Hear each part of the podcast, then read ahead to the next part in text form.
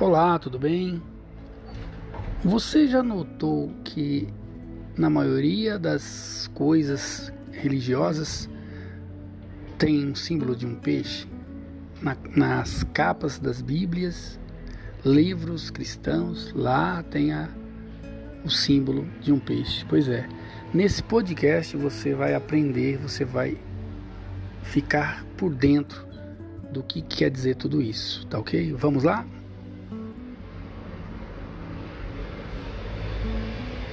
Pois é. Peixe é símbolo de almas e é citado cerca de 53 vezes na Bíblia. Aprenda o seguinte: o peixe sempre foi considerado o símbolo cristão. O desenho do peixe sempre aparecia imprimido nas capas das Bíblias. Em Mateus capítulo 4, verso 18 até o 19, Jesus disse a Pedro e André: Vinde após mim e eu vos farei pescadores de homens. Em Lucas capítulo 5, no verso 10, após a, a primeira pesca milagrosa, Jesus disse a Simão Pedro: Não temas, doravante serás pescadores de homens. Em Jó, capítulo 21, do verso 1 ao 17, está escrito que após a ressurreição de Jesus, na segunda pesca milagrosa, os discípulos pegaram 153 grandes peixes. Segundo Jerônimo, é, o tradutor da, da Vulgata Latina, um, zo, um zo, zoólogo anterior ao apóstolo João afirmava haver no mar Mediterrâneo 153 espécies de peixes. Assim, a Igreja de Jesus, como uma rede lançada ao mar de povos, atingiria todas as espécies de pessoas que compõem a humanidade. O pensamento de Jerônimo é, achou respaldo bíblico para essa suposição. Esdra 47, versos 10, ao mencionar uma multidão excessiva de peixes, segundo suas espécies no Mar Grande, que é o mesmo Mar Mediterrâneo. Em Mateus capítulo 13, verso 47 até o 49, Jesus afirmou que o reino dos céus é semelhante a uma rede lançada ao mar e que apanha toda a qualidade de peixes. Por duas vezes Jesus multiplicou pães e peixes como provisão alimentar para a multidão faminta. Mateus capítulo 14, do verso 13 até o 21 e do 15 do 29 ao 39. Peixe também fala de provisão financeira.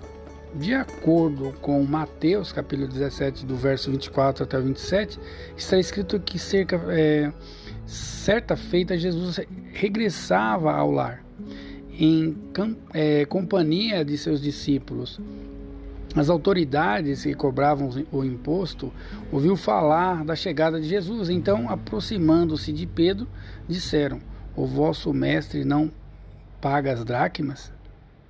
A data do pagamento dos impostos já haviam passado há seis meses e eles estavam muito atrasados no pagamento. Jesus, tendo descido do monte da transfiguração para Cafarnaum, deveria pagar um imposto para o qual não tinha o dinheiro em suas mãos naquele momento. Aquele imposto era de duas dracmas, moeda grega usada pelos romanos. A lei judaica exigia que a moeda fosse trocada pelo dinheiro aceito no templo judaico. E no processo de câmbio, as autoridades religiosas exigiam certa comissão. Com essa taxa de comissão, ganhavam muito dinheiro. A data de pagamento era no mês de andar, março, né? Adar quer dizer março. E assim sendo, Jesus e Pedro estavam realmente atrasados em seis meses. Durante esse tempo, estiveram viajando pela Galiléia. O imposto se é, destinava ao templo de Jerusalém e uma certa quantia era remetida à capital do império. Diante dessa necessidade, o Senhor Jesus ordenou a Pedro que fosse pescar, dizendo: Vai ao mar, tira o primeiro peixe que subir, e abrindo-lhe a boca, encontrarás um estáter. Toma-o e dá por mim e por ti. Não precisou Pedro pagar a taxa de câmbio, pois o dinheiro encontrado na boca do peixe já veio trocado por moeda corrente aceita no templo. Veja que coisa maravilhosa, né? A obra de Deus é completa. Aleluia. As tilápias de Sião geralmente só traziam é, em suas bocas, antes da desova, seus filhotes. E após este processo, elas colocavam em seu lugar algumas pedrinhas moldadas pelo, pela erosão do lago. Nunca teriam encontrado peixes ali contendo dinheiro. Entretanto, quando o nosso Senhor entra em ação, até peixes do mar viram tesouro.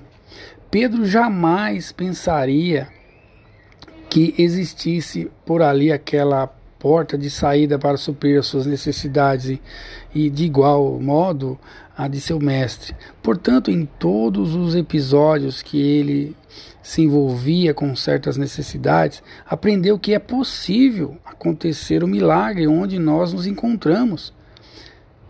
A significação das palavras de Jesus para Pedro deve ser também para nós a mesma, sempre, quando assim acontece. Não nos esqueçamos, há sempre uma porta aberta diante de nós. Apocalipse, capítulo 3, verso 7. Amém. Graça e paz a todos.